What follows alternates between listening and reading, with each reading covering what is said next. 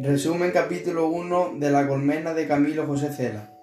Doña Rosa tiene un café, por el que gira su mundo alrededor de él y por el que van pasando una serie de personajes de los más variopintos. En el café unos fuman y otros meditan. Don Leonardo Melerne, con su corbata muy lúcida, su pelo engominado, hasta parece un gran señor.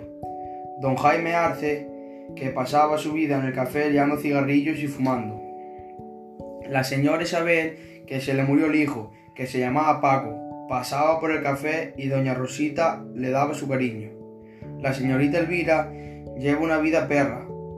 Va al café, lee novela y fuma. No es muy guapa ni tampoco tiene modales finos. Era de Burgos. Don José Rodríguez de, de Madrid es escribente de un juzgado y siempre pide una copita en el café de Doña Rosita. También encontramos a un joven poeta que está componiendo un poema que va a llamarlo Destino. Don Trinidad García, sobrino, sobrino que se dedicó a los negocios y le iba bastante bien, acudía todas las tardes al café a darle de merendar a su nieto. Don Mario de la Vega es un impresor muy rico y se fuma unos puros de comunales. Don Pablo le tiene mucho cariño a un gato que anda por allí rondando y atienda al nombre de Sultán. Pepe es el camarero del café de Doña Rosa. Padilla es el cerillero.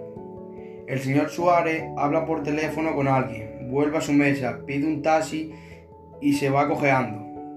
En el café trabajan camareros, echador limpia. Al final, un cliente no quiere pagar y todos los presentes revolucionan con este hecho.